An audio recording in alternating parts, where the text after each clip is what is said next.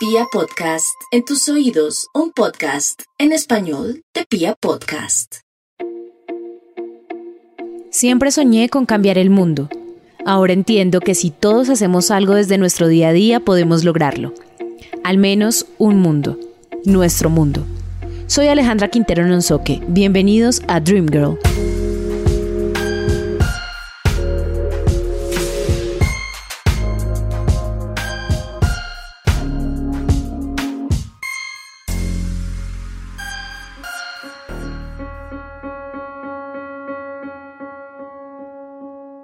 Hemos atendido a 1.037 niños en cuatro años, apoyándolos con alimentos en su recuperación nutricional y facilitando la generación de ingresos de sus hogares, para que así el apoyo sea sostenible al darle las herramientas a sus familias para obtener el sustento diario. María Riaño, mamá, productora, empresaria, hermanager, soñadora con su trabajo ha demostrado que a través del arte, la música, el entretenimiento y la unión de talentos es posible transformar. Juntos somos más fuertes, juntos podemos cambiar la realidad de nuestro país. En nombre de los niños de Cartagena y en nombre de la Fundación Alimentar Colombia, gracias. Gracias infinitas a todos por hacer parte de este evento tan maravilloso.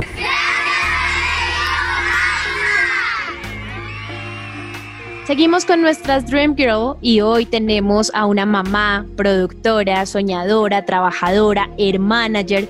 Está con nosotros María Riaño. María, gracias por acompañarnos en este espacio. No, gracias a ustedes. Me estoy sintiendo súper honrada e importante de hacer parte de las Dream Girls. Nunca he imaginado, pero qué delicia, gracias. Gracias a ti por estar acá, María. Y la idea es que hablemos un poco de tu historia, que empecemos recordando la infancia. ¿Qué soñabas tú cuando eras pequeñita? Dios, qué pregunta más difícil. Yo tuve una infancia divina. Eh, tuve la fortuna de tener un abuelo soñador, un ser humano de esos que creo que, no, que ya no existen, que quedan pocos, que soñó siempre con, con tener a su familia unida, eh, construyó un pueblo, el pórtico creo que muchos lo conocen, y tuvimos la ventaja y la gran fortuna de haber crecido en un pequeño pueblo familiar en donde estaban nuestros tíos, nuestros abuelos, nuestros primos. Eh, entonces los días eran maravillosos, o sea, vivíamos como en una finca, en un cuento, eh, llenos de amigos, de historias, jugando policías y ladrones, construyendo bases militares tuve una infancia divina, no tengo ni idea cuál era mi sueño en ese momento, si te soy sincera. Eh, creo que se han ido transformando y en este instante no tengo muy claro qué soñaba cuando era niña. Eh, no sé, eh, me voy a quedar con esa pregunta. Listo, vamos a seguir descubriendo de pronto si nos acordamos en alguna etapa de la vida donde empezaron esos sueños, pero sabemos también que en la infancia tu mamá fabricaba un montón de disfraces y le encantaba disfrazarlos y todo el tiempo. Además, eran los mejores disfraces porque siempre eran los que quedaban perfectos, los que más se notaban, los que ganaban en el colegio. ¿Cuál es el mejor disfraz para ti de tu infancia? ¿Cuál recuerdas con cariño? No te puedo creer. Mira, mi mamá creo que desde enero arrancaba a diseñar los disfraces para octubre. Yo tuve disfraces de todo en mi vida, pero además eran elaboradísimos, ¿sabes? No era como mi mamá nunca en su vida compró un disfraz. Yo fui desde enano, me disfrazé una vez de enano, en otro momento fui un negrito, que fue una, experiencia horrible para mí porque me acuerdo que me disfrazó de, de niño y fui como a un concurso de disfraces y decían háganse las niñas acá y los niños acá y yo me hice en la fila de niños y todo el mundo me gritaba que era marica, o sea, una cosa así horrorosa. Fui Virgen María, fui Flor, fui Coca-Cola bailable. Los que tienen mi edad se acuerdan de la Coca-Cola bailable. Que uno espichaba y la Coca-Cola bailaba, me hizo el disfraz completo de la lata de Coca-Cola con gafas y fui Coca-Cola bailable.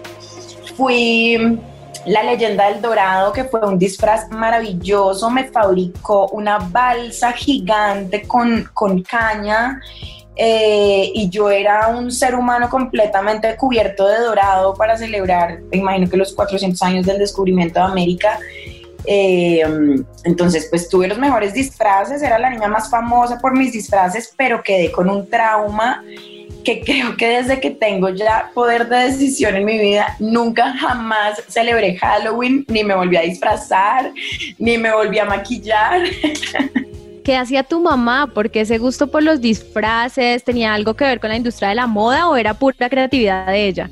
Pues mira, mis dos papás artistas, requete artistas, impresionante. Mi mamá estudió diseño gráfico y diseño textil. Con mi papá, eh, muy jóvenes, montaron una empresa de, diseño textil maravillosa que se llamaba Trama. Entonces mi papá diseñaba las telas y mi mamá las modelaba. Eh, es pintora y sí, pues todo lo que tuviera que ver con manualidades, eh, pues nada, era su pasión. Entonces, claro, el, Halloween para ella era la oportunidad de lucirse frente al mundo con, sus, con sus trajes. ¿Cuál crees tú que es esa enseñanza más importante que le deja tu mamá a tu vida o que le ha dejado tu mamá a tu vida? Uy, mi mamá es una berraca, ¿sabes? Mi mamá, mi mamá ha tenido una vida dura y dolorosa y solitaria y ha sido una guerrera increíble. Eh, pero, pero me ha enseñado que hay que enamorarse y que hay que hacer absolutamente todo con amor. Eh, es, yo creo que la persona que, que, que yo conozco que más ama y que más se enamora y que más se entrega. Entonces yo creo que esa para mí es como, como su mayor enseñanza como hacer todo con toda la pasión posible y la entrega posible y pues mira que pues eso era lo que ya nos demostraba a través hasta de los disfraces. Me acuerdo una vez que mi hermano Alejandro tenía que disfrazarse de gallo y pues nada, los niños todos del jardín pues iban con, no sé, un pico y unas cosas pintadas de plumas y mi mamá cosió pluma por pluma, o sea, compró bolsas de plumas, una truza y cosió pluma por pluma para que este fuera un gallo real.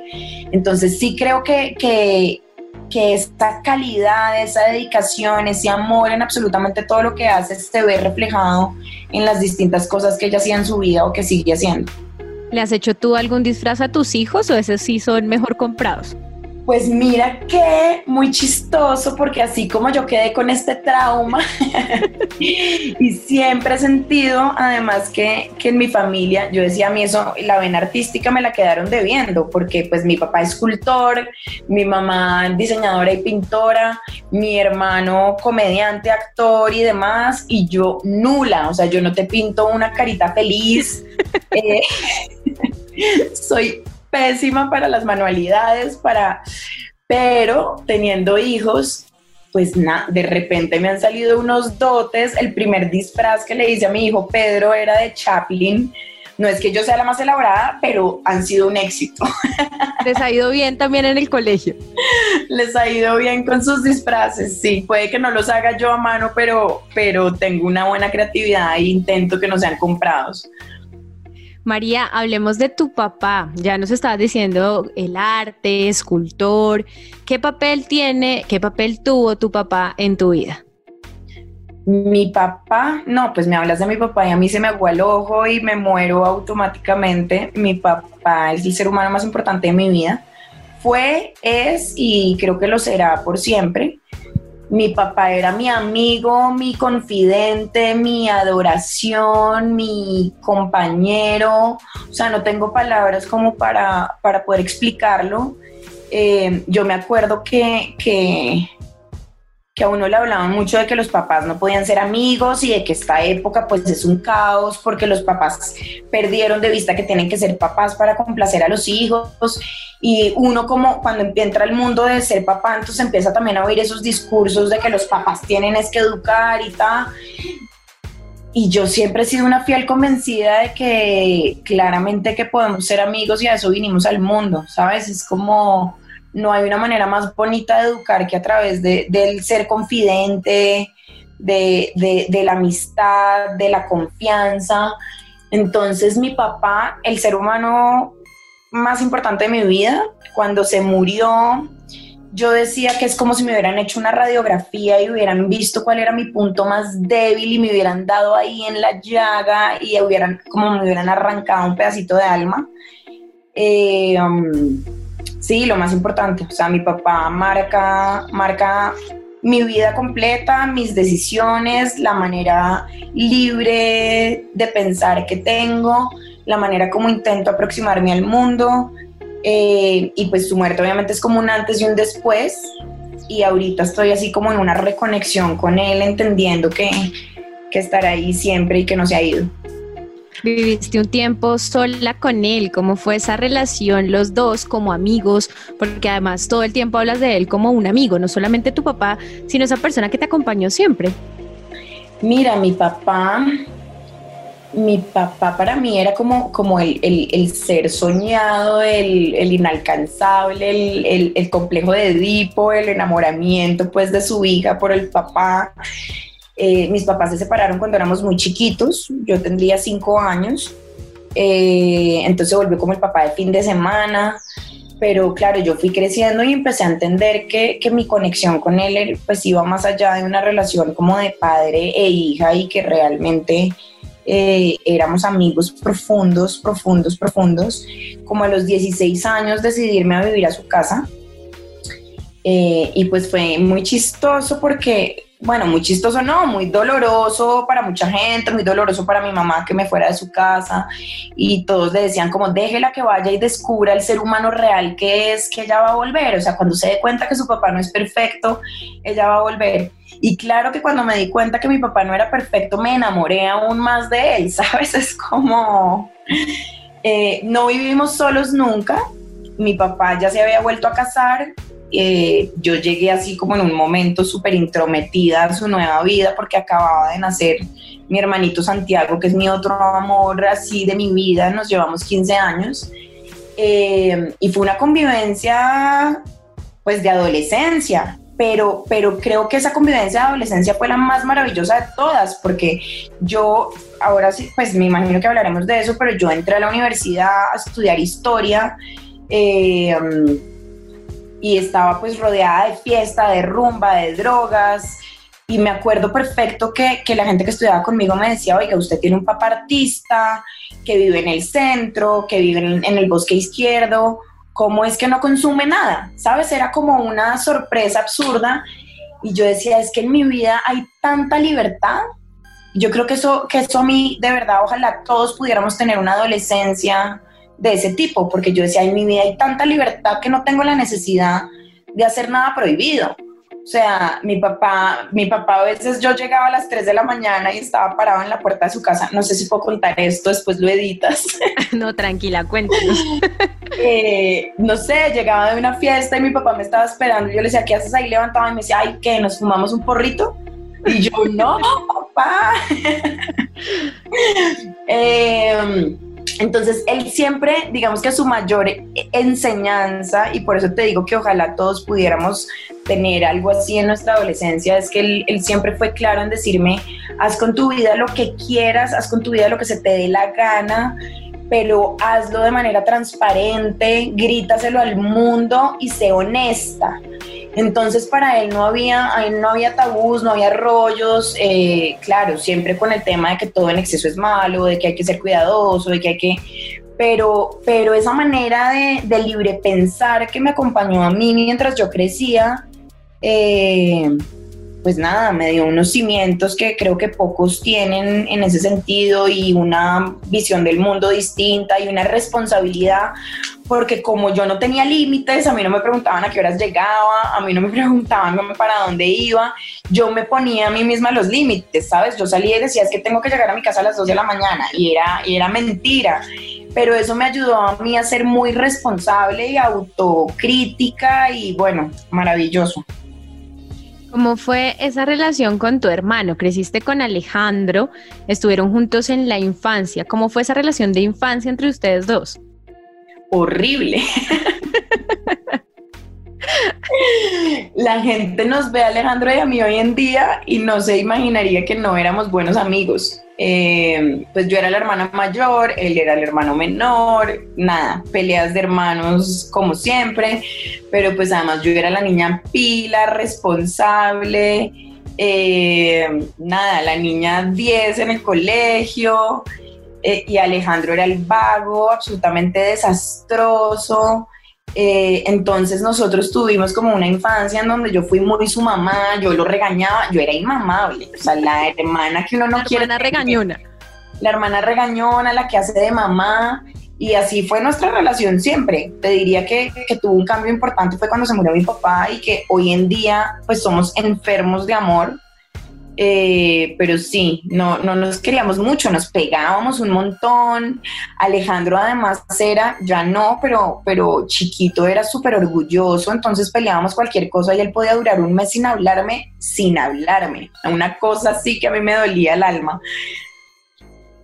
Bueno, ahorita más adelante vamos a hablar de esa relación actual con Alejandro, pero antes de pasar a esto, ¿cómo te podrías definir tú, María, como persona? Le preguntamos a algunas personas que te conocen y todos llegaron a la palabra alegría. Alguien nos dijo, no, es que parece una niña de 12 años, ella todo el tiempo está feliz, ella todo el tiempo se está expresando. ¿Cómo es María en su vida normal? Ay, qué belleza que me vean así, imagínate la felicidad. Sí, yo soy una persona absolutamente feliz, o sea, em, feliz. Alguien, alguien me dijo una vez que yo parecía que como una risa ambulante, como que a mí me cargara la risa. Creo que si alguien me conoce, eh, me recuerda precisamente como por, por mi sonrisa y por mi risa, yo ando feliz, así esté triste. Sabes que, que no quiere decir que sea una persona que vive feliz. O sea, yo ando feliz por el mundo y ando como transmitiendo alegría y sonriendo. Eh, no sé, no es por falsedad, uno pensaría como esta persona está triste y sonríe, no, esa es como mi, mi, mi manera de afrontar la vida y de, de vivir así esté profundamente triste, pero además estoy convencida de que si uno está, uno está triste y uno está pasando por un mal momento y se ríe, todo cambia. O sea, es como uno se levanta y sonríe y automáticamente el mundo cambia. Entonces sí, creo que soy una persona feliz, creo que soy una persona supremamente generosa. Eh, sí, soy, soy feliz y generosa y entregada y apasionada. O sea, creo que eso es lo que me define y que, que me hace ser feliz que todo, absolutamente todo lo que hago lo hago con pasión y si no me apasiona y me mueve profundamente, no lo hago. María, ¿por qué te gustan los dientes de león? ¿Qué significan en tu vida? Uf, mi papá. Imagínate que cuando mi papá se murió, eh, claro, uno empieza a esculcar y a encontrar y a encontrar una cantidad de cosas que no sabe y me encontré en un correo electrónico una foto que él tomó de un diente de león en donde decía, no sé a quién se la estaba enviando y le dijo, te envío mi autorretrato. Yo colgué esta foto en Facebook o algo y una amiga mía eh, a la que amo con toda mi alma, que trabajó en un momento dado con mi papá, me dijo, no puedo creer que pongas esta foto, tu papá decía y eso yo no lo sabía, que la vida era como un diente de león, de repente un soplo y te desaparecías. Y pues así fue la muerte de mi papá, fue un accidente y pum, se murió de repente. Eh, y pues para mí eso marcó todo y yo me tatué a los dos años de la muerte de mi papá un diente de león en la espalda y tuve además una experiencia así de estas como sobrenaturales con un diente de león en algún momento en donde yo le estaba reclamando a mi papá histérica que porque todo el mundo se soñaba con él y yo no. Y me encontré un diente de león en el jardín y lo puse en mi mesa de noche y como a las 3 de la mañana ese día abrí los ojos y había como una proyección como si hubiera un video beam en la pared de mi cuarto de un diente de león, ¿sabes? De estas cosas que uno, que podrías decir, me lo soñé, no sé si me lo soñé, pero pues me lo tatué y ahí me acompaña mi papá para recordarme que la vida es ahora, que es ya, ¿sabes? Que en un instante nos vamos. Ese es uno de tus tatuajes y está en la espalda, pero también tienen un ojo que además compartes con tus dos hermanos. Tenemos un ojo, eh, mi papá era escultor, eh, forjaba hierro, bueno, hacía unas cosas hermosas y tiene una escultura muy bonita que se llama el, Ojo Guardián. Yo lo tengo en chiquito en mi casa, eh, mi hermano Alejandro lo tiene en grande en su casa y en estos últimos dos meses de cuarentena he tenido como unas cosas así muy impresionantes eh, de conexión con mi papá que te contaba y como de cambios en mi vida. Hace dos meses exactamente se me inflamó este ojo, un ojo, el ojo izquierdo, todavía tengo ahí como la marquita y a raíz del tema del ojo me empezaron a pasar una cantidad de cosas extrañas y empecé como a recibir mensajes que tenían que ver con mi papá y, uno de estos era que a través del ojo guardiano, que esa era la obra que él había creado para decirnos que él desde arriba nos, nos cuida y nos protege y, a través de ese ojo lo ve todo. Y nada, nos lo tatuamos los tres hermanos para conectarnos entre nosotros y para entender que, que ahí está. María, decidiste estudiar historia porque la historia fue tu decisión de vida. Dios, es que la historia lo permea absolutamente todo. Eh, yo en la adolescencia fui supremamente rebelde, eh, delicioso, ¿sabes? Como no, no esta rebeldía adolescente horrible, sino, sino una rebeldía revolucionaria que te duele el mundo, que te duele el otro, que te duele la injusticia, eh, creo que si hubiera nacido en otra época probablemente me habría ido al monte, ¿sabes? Era como esa sensación de verdad de, querer hacer algo y de querer luchar y de querer cambiar. Entonces era la personera, la presidenta del consejo estudiantil, me crecí en un colegio de niñas burbujita, burbujita, que me hacía mucho daño, que me parecía fatal, eh, que me dolía pero entonces vivía en el centro con mi papá, que era escultor y tenía un universo gigante que llegaba al colegio y era un contraste horrible. Y bueno, nada, siempre, no sé, estaba como entre ser socióloga o antropóloga y al final decidí ser historiadora. Creo que fue una elección súper bonita en mi vida porque porque pues la historia te permite entender el contexto de absolutamente todo lo que está pasando y o entender más bien que todo sucede a raíz de un contexto y que va más allá del propio individuo. Entonces, pues nada, estudié historia, requete historiadora, o sea, hice mi carrera de historia con hice doble programa con literatura. Hice maestría en historia, o sea, yo iba a ser académica. ¿Y has dictado clases? Entonces sí, hice, hice mi maestría en historia, me publicaron la tesis, tengo un libro sobre el río Magdalena y los bogas del Magdalena. Eh, muy, muy, muy chiquita, a los 21 años empecé a trabajar, fui profesora eh, de argumentación, de investigación, de historia de Colombia y luego fui directora durante varios años del área de ciencias sociales de un colegio de Bogotá, o sea, yo era académica, historiadora, profesora y fui absolutamente feliz. Me encantó esa faceta de mi vida y creo que fui maravillosa profesora porque intentaba transmitir esto que te estoy diciendo, como, como esto, yo estaba con niños adolescentes en el salón de clase y me, me, dolía profundamente. Yo les decía, es que me siento con unas tías en el Country Club de Bogotá. ¿Cómo no los mueve lo que pasa en este país? Entonces era como este intento de hacer mover fibras eh, delicioso. María, ¿y en qué momento pasas de esa vida académica a ser María la productora y a fundar todo esto que, que ya vamos a empezar a hablar de Reaño Producciones? Pues mira, em, yo fui, sí, fui profesor, trabajé en un colegio seis años de mi vida profundamente convencida de lo que estaba haciendo, me casé, eh, tuve muchos problemas porque, porque trabajaba tanto que no tenía tiempo para terminar mi tesis de maestría, que era como una prioridad, entonces en ese momento decidí dejar mi trabajo para dedicarme a escribir. Y en este proceso de dedicarme a escribir la tesis eh, me contactaron de, de una fundación española que trabajaba hábitos de vida saludable y terminé dirigiendo una fundación española en Colombia y montando un par de proyectos para trabajar con el gobierno. Y de ahí fui mamá.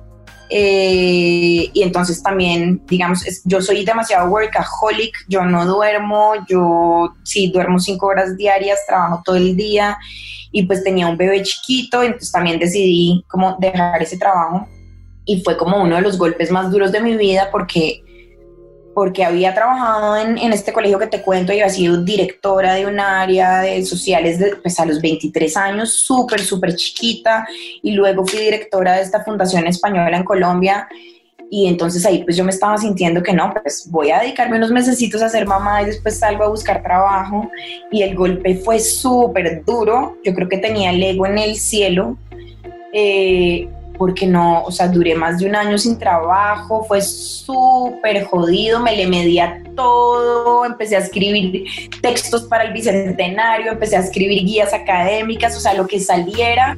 Fue un año de aprendizaje divino, pero además la vida lo ponía uno como donde lo debe poner, porque mi hijo Pedro nació prematuro y con un problema muscular, y yo lo tenía que llevar a terapias todo el día, entonces era perfecto, ¿sabes? Es como la vida diciéndote, tienes que estar aquí en este momento ahora. Y para un en este proceso me contactaron para ayudar a montar un, un jardín infantil con énfasis en educación artística eh, en Chía, porque yo vivo en Cajicá, entonces existe este jardín en Bogotá súper exitoso porque tiene un modelo pedagógico artístico. Me dijeron, nos ayuda a montarlo en Chía y yo, hágale de una. Eh, y monté de ceros el, el, el, jardín y aprendí de pedagogía artística, pero mira que tenía esta sensación, esto lo he dicho varias veces, como de que yo era muy inestable, o sea, como yo soy fatal, a mí, no sé, me, me dan el cargo de dirección en un colegio y apenas monto todo el programa, renuncié me dan la dirección de, de, la fundación en Colombia y apenas veo como que la cosa está estructurada y tal, la dejé. Eh, me dieron la posibilidad de montar este jardín infantil y cuando ya vi que estaba funcionando y ya tenía un montón de niños inscritos y ya teníamos el equipo de trabajo y todo, empecé a sentir que por ahí no era la cosa. Entonces me di mucho palo, mucho tiempo eh, pensando que ese era como un problema mío, que yo era inestable, que bueno, y hoy en día creo que esa es mi fortaleza. Ahora te hablo de eso. Pero justo en ese momento... Eh, justo en ese momento, digamos que aparece el contador de mi hermano, yo lo que te digo, relación con Alejandro, pues relación de hermanos X, como cualquier otra. Y me dice, su hermano necesita ayuda, eh, la manager lo demandó, no paga impuestos hace un montón de tiempo, está muy, muy, muy emproblemado. Eh, necesita que usted lo ayude como a estructurar y a montar empresa. Y yo, pues de una, eso es lo que yo he venido haciendo. Pues en últimas lo que yo estaba haciendo era montando proyectos y abandonándolos. Eh, y ahí es cuando empiezo yo como a, trabajar con Alejo para ver cómo le ayudaba a estructurar, y pero otra vez en esta relación horrorosa de mamá e hijo, horrible, en donde yo lo regañaba, en donde le decía que porque andaba de fiesta, en donde... Y hubo un momento particular en nuestra historia, como que marca el antes y el después, en donde nos vamos a algún sitio y nos empezamos a tomar unos tragos, felices los dos, y yo le empiezo a hablar súper preocupada de su situación y le digo, te van a embargar, o sea, yo no dormía. Y en él. ¿ah? Pensando en él y en la situación. Porque sí, solo en él, o sea, mi, mi preocupación real era él. Y Alejandro me dio como una lección de vida que nos tiene hoy acá en donde estamos, porque en ese momento me dijo, gózatelo, disfruta, no pasa nada, si me embargan, me voy a vivir a tu casa, No, pasa absolutamente nada. O sea, fue como, y le dije, tienes toda la razón. Me acuerdo que nos abrazamos así, pero fue como, como si en ese instante yo hubiera dejado de ser su mamá y la relación hubiera entrado en un equilibrio en donde él me decía, deja la afán, deja la angustia, deja de ser perfeccionista, no pasa nada y no va a pasar nada. Y, y, para eso estamos los dos y pues está tu casa y me voy para tu casa y lo único que nos tiene que importar es que estamos juntos. Y a partir de ese momento pues tenemos eh, una relación absolutamente distinta y amorosa y bueno. Riaño Producciones, donde la comedia es seria, porque el humor es una cosa para tomarse en serio y porque puede llegar a ser de verdad el motor de vida no solamente de ustedes, sino la forma de ayudar a muchísimas personas. Pues mira, entonces digamos que ahí empezamos a trabajar los dos juntos. Eh, ahí es cuando Alejandro me dice como, mira, nos está yendo muy bien. A mí, yo era la directora de este jardín infantil y a mí me llamaban a cotizar a Alejandro y yo no entendía por qué me estaban llamando a mí. Yo no entendía de qué me hablaban, yo no entendía este mundo, cualquier cosa que me preguntaban, yo anotaba porque no sabía de qué se trataba. Eh, pero nos empezó a ir bien, bien, bien. Entonces Alejandro dice, mira, es ya o nunca, o sea, yo tengo o que conseguir una manager o te vienes a trabajar conmigo. Y yo decía, pero es que esto no tiene nada que ver con lo que yo hago en mi vida, yo soy pedagoga, yo soy historiadora, ¿cómo me voy a botar al agua de esta manera? Me boté a mis 30 Nace la manager. La manager. pero fue bonito porque yo le dije, yo me voy a ir a trabajar contigo, pero yo no voy a ser tu manager. O sea, yo no puedo dedicarme a vender a mi hermano, eso me parece horroroso. Entonces, si, si me voy a ir a trabajar contigo es porque estamos convencidos de que vamos a hacer cosas grandes, ¿sabes? Que vamos a trascender y esto no se va a quedar en que vendemos shows de stand-up. Y eso es Reaño Producciones, donde la comedia es cosa seria, es nuestro eslogan, porque estamos convencidos de que no hay una herramienta más poderosa que el humor para todo, para cambiar vidas, para comunicar, para transmitir mensajes, para convocar. Eh, y además es serio, ¿sabes? Hacer reír es muy difícil, hacer humor inteligente es difícil, transmitir mensajes contundentes es difícil. el humor tiene como una línea muy delgada. Eh, eh, o la entre, entre ser el chistín y ser la comedia. Entonces sí estamos convencidos de que la comedia es cosa seria y que la comedia puede transformar realidades, puede transformar países, puede, sí, es, es una herramienta poderosísima. A veces a Alejandro se le ocurren cosas diferentes, divertidas, locas, gigantes, y es María la que hace realidad esos sueños que tiene Alejandro en la cabeza. Pues fíjate que sí, o sea, no, no, sí, no. Digamos que lo que hace que nosotros funcionemos como equipo es que él es el soñador más impresionante que te puedas imaginar y yo soy la que digo que no. No se puede, no se puede, sí se puede. Ya nunca más volví a decir en mi vida que no se puede, porque ya estoy absolutamente convencida de que todo se puede.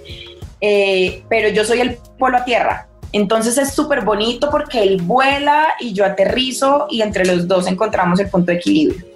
Pero, pero sí, o sea, literal, Alejandro dice, tenemos que llenar el Movistar Arena y yo, estás loco, ¿sabes? Es como, eso no va a pasar.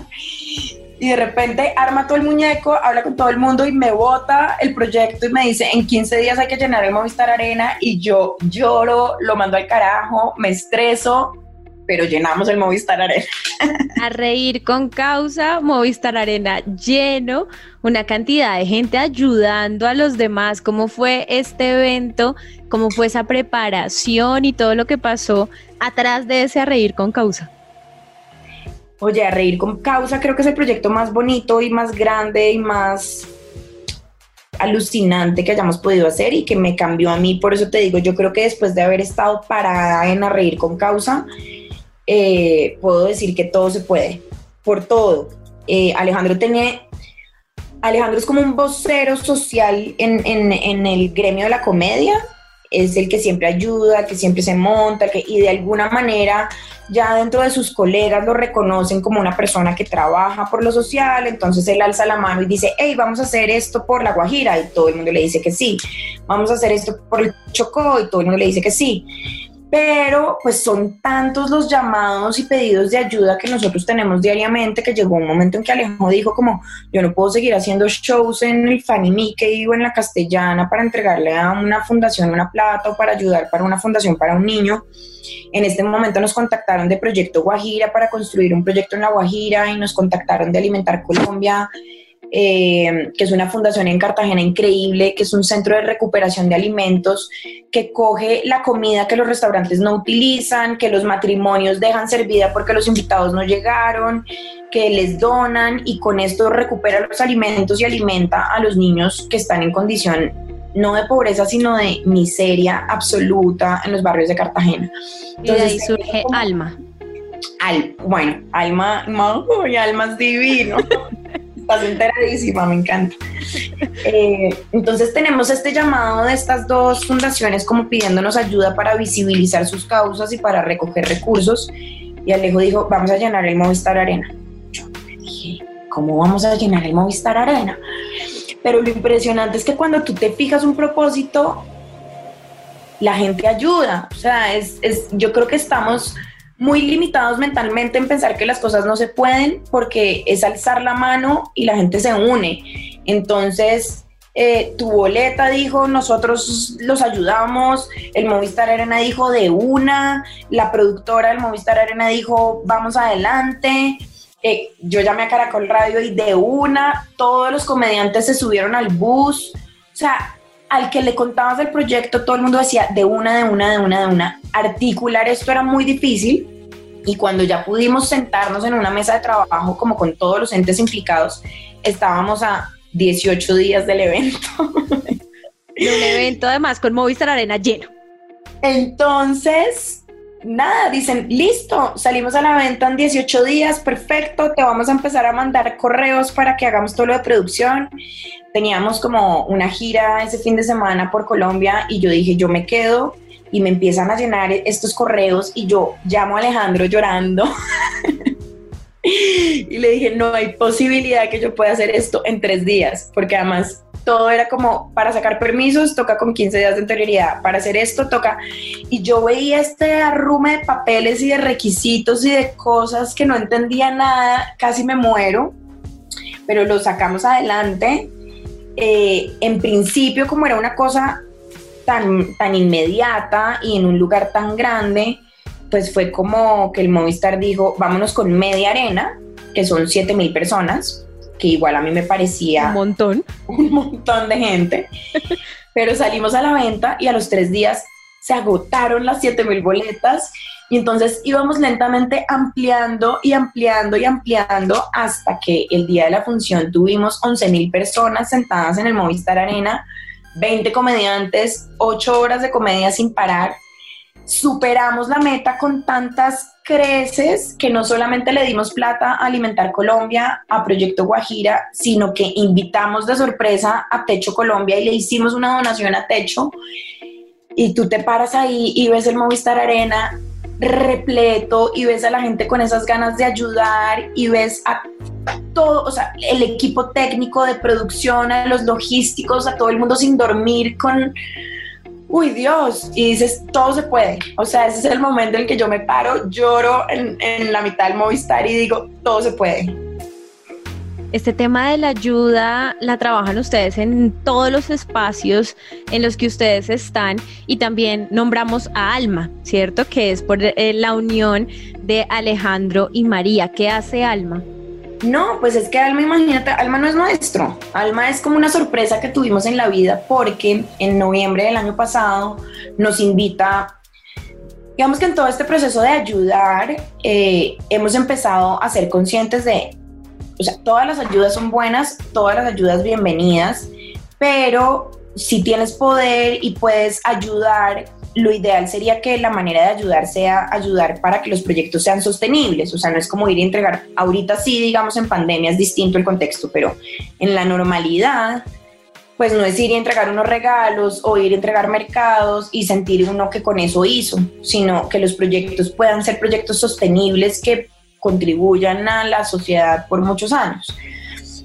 Entonces, por eso nosotros elegimos Proyecto Guajira y Alimentar Colombia. Y en, en, noviembre del año pasado, Alimentar Colombia nos invitó a la, a la, inauguración del Centro de Recuperación de Alimentos, pues que lograron construir gracias a, a Reír con Causa.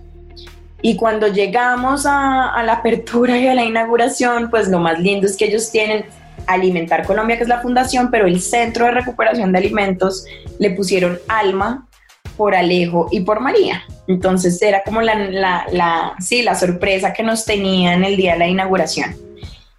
Ustedes van dejando huella con todo lo que hacen y pues hay un personaje que en la última época se ha convertido en algo muy importante para Reaño Producciones y es Juan Piz González. ¿De dónde sale este personaje? ¿Qué significa para ustedes Juan Piz González en este momento? Pues mira, yo creo que Juan Piz González es la materialización de todo lo que empezamos a sentir Alejandro y yo eh, en relación con la comedia es cosa seria.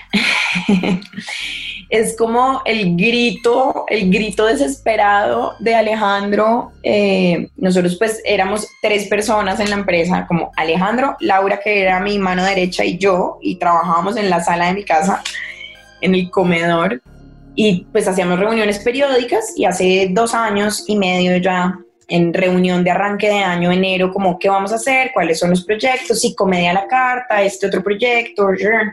Alejandro se sentó y dijo, me mamé. No puedo más, no quiero más, me sabe a cacho, eh, no estoy haciendo nada. O sea, no estoy haciendo nada. ¿De qué sirve tener millones de seguidores? ¿De qué sirve tener las salas llenas de gente? ¿De qué sirve todo esto si tú te paras, haces reír a la gente, te pagan y te vas?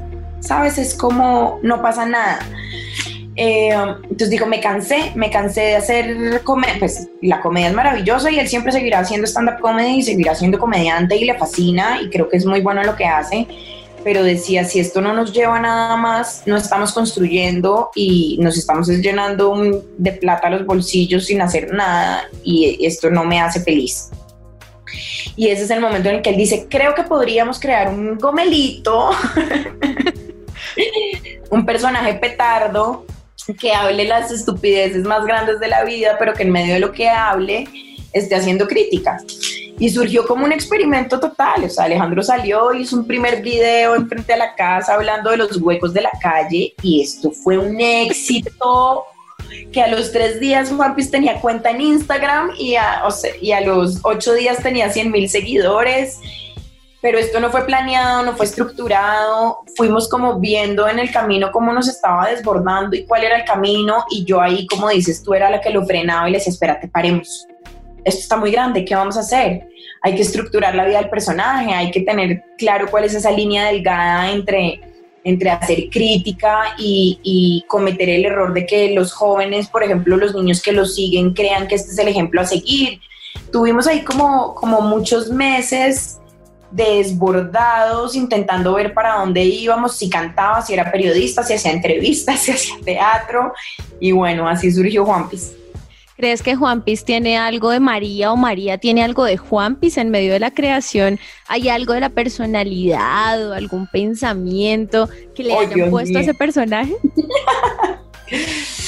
Uy, no, horrible. Imagínate, Juan Piz es horroroso. Pero Juan Piz en el fondo tiene su corazoncito y es súper vulnerable. Y lo que pasa es que creció en un mundillo que lo obligó, lo disfrazó de eso, pero pero Juan Piz tiene su corazón y es vulnerable. Eh, creo que todos en el fondo tenemos un Juan Piz chiquito, eh, con el que luchamos, con el que peleamos. Eh, creo que Alejandro y yo particularmente crecimos en un mundo rodeado de Juan Piz y tuvimos muchas actitudes de ese estilo en, muchos momentos de nuestra vida y que precisamente nuestra lucha ha sido liberarnos de estereotipos, de posiciones eh, políticamente incorrectas. ¿Esto les ha traído algún problema por ahí? Eh, pues hemos visto que incluso demandas y demás o peticiones de correcciones ante cualquier chiste o cualquier comentario que se haga. ¿Han tenido algún problema grave por esta visión del mundo que transmite Juan Piz González? Pues te diría que grave no. Eh, en otro momento de mi vida la manera como veía el mundo, te habría dicho muy graves todos los problemas. Hoy en día me tomo la vida con un poquito más de tranquilidad y, entiendo que pues esto es lo que tenemos que asumir por lo que hacemos, hace parte de nuestro trabajo. Hemos tenido un par de amenazas eh, que nos han llevado como a estructurar un poquito como la manera como nos movemos, pues sobre todo Alejandro. Hemos tenido par de demandas eh, que se solucionan fácil. Afortunadamente, digamos que el, formato en el cual nosotros nos movemos de la parodia eh, nos da muchas libertades. Nos da muchas libertades, estamos muy protegidos jurídicamente. Eh, entonces, pues sí, hemos tenido que resolver demandas, hemos tenido que resolver derechos de petición. Nos han pedido muchas rectificaciones, las cuales no hemos hecho porque estamos parodiando y no estamos afirmando nada pero eso lo que nos muestra un poco es que nosotros en Colombia pues estamos todavía muy inmaduros en términos de humor, ¿sabes? Es, la gente se toma las cosas a pecho, la gente se toma las, cosas personales, el stand-up y la comedia gringa, pues los gringos son, y los ingleses son los papás de la comedia, y el humor negro gringo es una cosa que donde tú salgas con alguno de esos comentarios racistas que hacen los comediantes gringos, pues aquí el linchamiento sería absoluto. Entonces sí, creo que todavía estamos educando, estamos en un proceso de educar a la audiencia, de que no se lo tomen personal, de que entiendan que Juan Piz no es Alejandro, eh, que es difícil, es difícil que la gente diferencie al personaje del, del comediante del ser humano. está haciendo Juan Piz en este momento? Porque también hay un montón de, de, creación de contenidos, de proyectos, de una plataforma. ¿Qué va a pasar con este personaje de aquí en adelante? Uy, no te imaginas todo lo que viene. Divino. Para nosotros, pues claro, la cuarentena ha sido dolorosísima, se nos cayeron todos nuestros proyectos. Nosotros teníamos gira nacional, teníamos gira en Europa en 10 ciudades, teníamos funciones todos los martes y miércoles en mi Fanny y agotadas hasta en ese momento de cuarentena que arrancó la pandemia hasta junio. Eh, todo nuestro equipo de trabajo, hoy en día somos 15, vive o vivía de la taquilla de los teatros y Juan Piz González existe y generaba contenido gratuito eh, y tenía un equipo de producción grande gracias a que nos financiábamos de los teatros, entonces pues obviamente este fue un golpe en un totazo salvaje, pero como te decía yo cuando arrancamos esta charla, nosotros tuvimos un abuelo absolutamente soñador, soñador que creó cosas imposibles en la vida y que nos enseñó que en los momentos de crisis era cuando uno más tenía que arriesgarse, apostar, botarse al agua.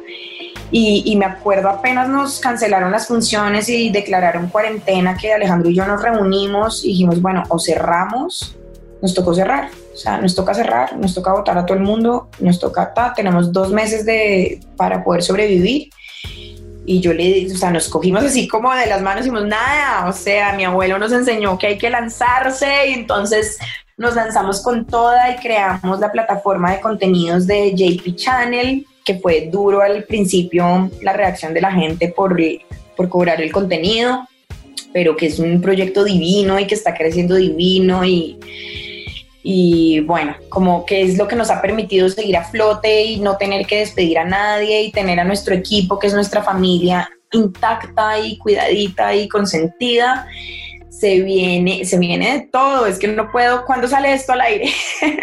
Este no sabemos, pero de una vez ve adelantándonos todo lo que viene para que ya sepan las sorpresas que van a tener. Un libro que se fue hoy a impresión, maravilloso, eh, y se oyen gritos por todos lados se viene un proyecto audiovisual gigante que no puedo contar porque tenemos eh, cláusula de confidencialidad.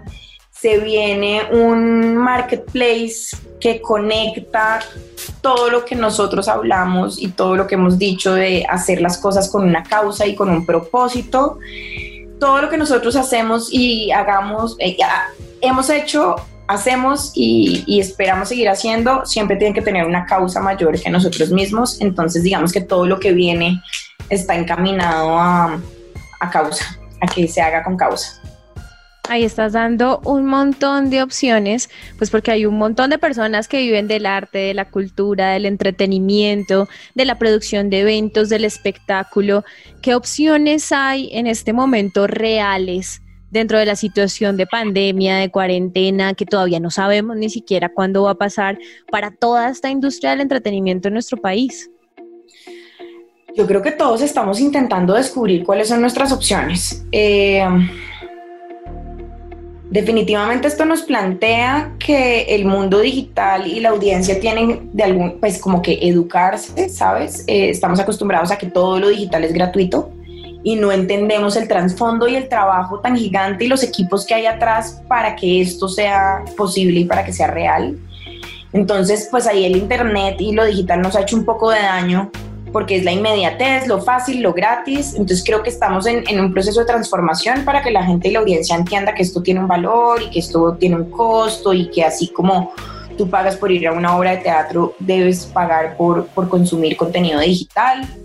Entonces, por ahí hay un camino. Eh, no sé, es difícil. Yo ahorita estoy trabajando en un proyecto divino a título personal de producción con eh, Ricardo Silva Romero, que es mi escritor preferido, así de cabecera, y con Miguel Vila, que es un director audiovisual, y nos estamos creando una cosa que que yo espero que sea de locos, porque es que tenemos que empezar a, explorar y a ver cómo, si bien el encuentro es eh, irreemplazable y lo que te genera un evento en vivo y la experiencia y el encuentro y el abrazarte y el gritar es irreemplazable en lo digital, sí creo que podemos explorar algunos caminos que nos lleven a que haya un poco, a que haya, no sé, estamos, estamos, hay que explorar, hay que botarse al agua, hay que arriesgarse, hay que perder el miedo, hay que, en esto estamos todos. O sea, si uno dijera son unos pocos, somos todos. Entonces, creo que hay caminos, pero que tenemos que arriesgarnos un poquito para y probar y si no funcionan, no funcionaron y bueno, estamos todos como en esa búsqueda y en esa exploración.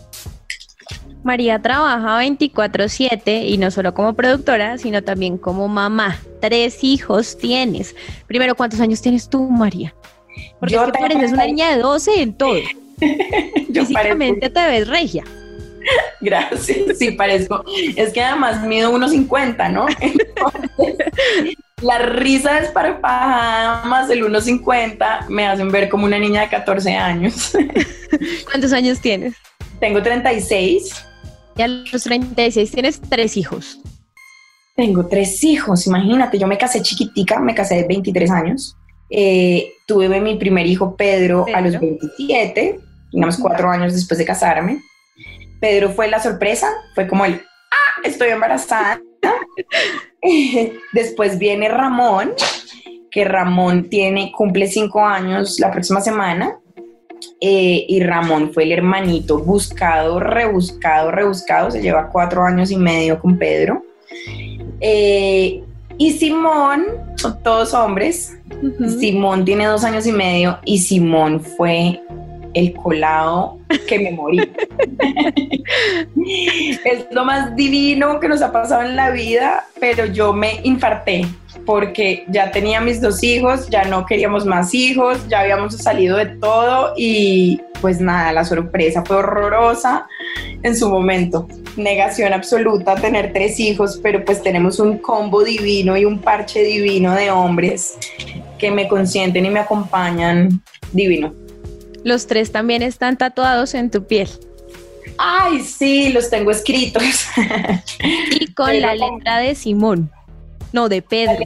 el primero es Pedro, eh, está escrito con letra, no sé, X, que pareciera un niño, pero no de él. Ramón está escrito con letra de Pedro aprendiendo a escribir y Simón está escrito con letra de Pedro sabiendo escribir. Divinos. ¿Cómo es ese rol de María mamá? ¿Cómo te disfrutas a tus hijos? ¿Cómo vives con ellos? Además, en esta época que todas las mamás hemos tenido que estar en casa, y que compartimos muchísimo más tiempo del que podíamos compartir antes cuando estábamos en la normalidad. Pues mira que sí, para mí esta, eh, esto ha sido súper bonito porque ha sido como un reencuentro con mis hijos. Eh, yo soy trabajadora 24/7 y soy mamá 24/7. Creo que una cosa no quita la otra, pero no soy una mamá, ¿cómo lo digo yo? No soy una mamá, ah, ¿cuál será el término? Yo no ando el día entero jugando con mis hijos, ni viendo a ver qué actividades me les invento, ni, no, yo estoy en mi rollo, ellos están en el suyo, son súper autónomos, eso es maravilloso, son tres que se acompañan para arriba y para abajo. Obvio estoy atenta y pendiente de absolutamente todo, pero, pero yo los dejo ser y yo los dejo desarrollar y yo pues los acompaño en su proceso, los oigo, los, los consiento, les sigo sus sueños. Tengo a mi Pedro que ahora es youtuber, entonces lo meto a los programas de edición y le compro lo que las herramientas que necesite para editar y pero, pero no soy una mamá intensa, sobreprotectora, pero claro, llevaba un año y medio más o menos por fuera de la casa eh, viajando permanentemente, trasnochando, llegando a mi casa y que mis hijos ya estaban dormidos o con largos viajes.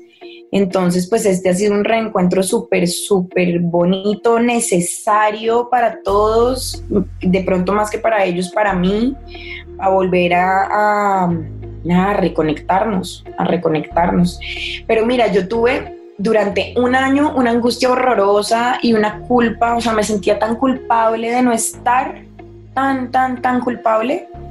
Em, y justo cuando me paré en el Movistar Arena, que pues eso sí fueron 20 días sin dormir y sin ver a mis hijos, em, Pedro, que tenía en ese momento ocho años, se me paró al lado y se puso a llorar y me dijo, gracias por esto, ya entiendo por qué no estás en la casa. Y, y ay Dios, o sea, maravillosas las mamás que pueden estar 24/7 y dedicarse a sus hijos, maravillosas las que no podemos o las que no queremos que esa sea nuestra vida completa, pero yo creo que yo le estoy dejando a mis hijos un mensaje más grande, ¿sabes? Es como estoy con ustedes, pero estoy en otra cosa también porque estoy ayudando a construir país, porque estoy ayudando a transformar realidades. Entonces a Pedro me lo llevé para La Guajira, a Pedro me lo llevé para um, Cartagena, estuvo en el centro de, recuperación de alimentos, o sea, intento como que ellos vean realmente por qué estoy a medias, o sea, y creo que es una manera bonita de estar, que ellos vean que ellos vean que, que, que, es un esfuerzo que no tiene nada que ver con, con, lo laboral o con lo económico, sino que tiene que ver con el país. Y ese ejemplo al final es el que educa, porque se pueden decir muchas cosas, pero lo que ellos ven y lo que ellos viven es lo que van a hacer. Un poco también hablando de lo que hicieron contigo en tu vida, de lo que están viendo tus hijos en este momento y, y, de ver también que ya Pedro está mostrando sus dotes artísticos y está diciendo, bueno, yo también voy a irme por ese lado. Si vieras el rap que compuso hace dos días, él me decía, mamá, mira mi video nuevo, mira mi video nuevo, y yo ocupadísima, no le paré bolas de pronto a las nueve de la noche lo oigo una canción de fondo y yo, está buenísima esa música. Le digo, ¿eres tú el que canta? Mira, casi me infarto. Se lo mandé, a, o sea, a todo el mundo. Era como, este es mi hijo Pedro cantando rap. Es un duro. María, ¿qué sueñas a futuro? ¿Qué quieres hacer con tu vida como mamá, como mujer, como productora, empresaria? ¿Qué viene de aquí en adelante? Pues sabes que yo creo que yo no puedo soñar nada distinto a lo que tengo. O sea, creo que soy supremamente afortunada. Creo que no necesito más de lo que tengo. Yo, yo soy una persona que, que con que yo tenga con qué comer y en dónde dormir y, y mientras esté haciendo lo que me apasiona, soy absolutamente feliz. Eh, espero que podamos seguir uniendo fuerzas para, para, transformar realidades. Eso es como, y que podamos seguir visibilizando proyectos, visibilizando líderes, visibilizando oportunidades. Espero que podamos ser voz de, de muchas personas, pero yo me siento absolutamente realizada con, con, lo que tengo, con lo que hago, con, el, con lo que estoy intentando ser. Estoy en una transformación personal importante en términos familiares y demás, y que ha sido larga y como dolorosa, pero como en una búsqueda de, de por fin pensar en mí, porque todo lo que yo he hecho en mi vida es ser mamá y ser mamá de mis hermanos y de Alejandro y de Santiago y, y, trabajar por los demás, pero ahora estoy entendiendo que yo también tengo una voz importante. Entonces por eso te agradezco mucho por haberme invitado a este espacio, que realmente es muy importante para mí. Eh, y nada, ojalá podamos de verdad o sea, sueño con poder mandar el mensaje de que todo se puede y de que alcemos la mano y pidamos ayuda y, y que sí podemos tener y soñar con, con una Colombia mejor.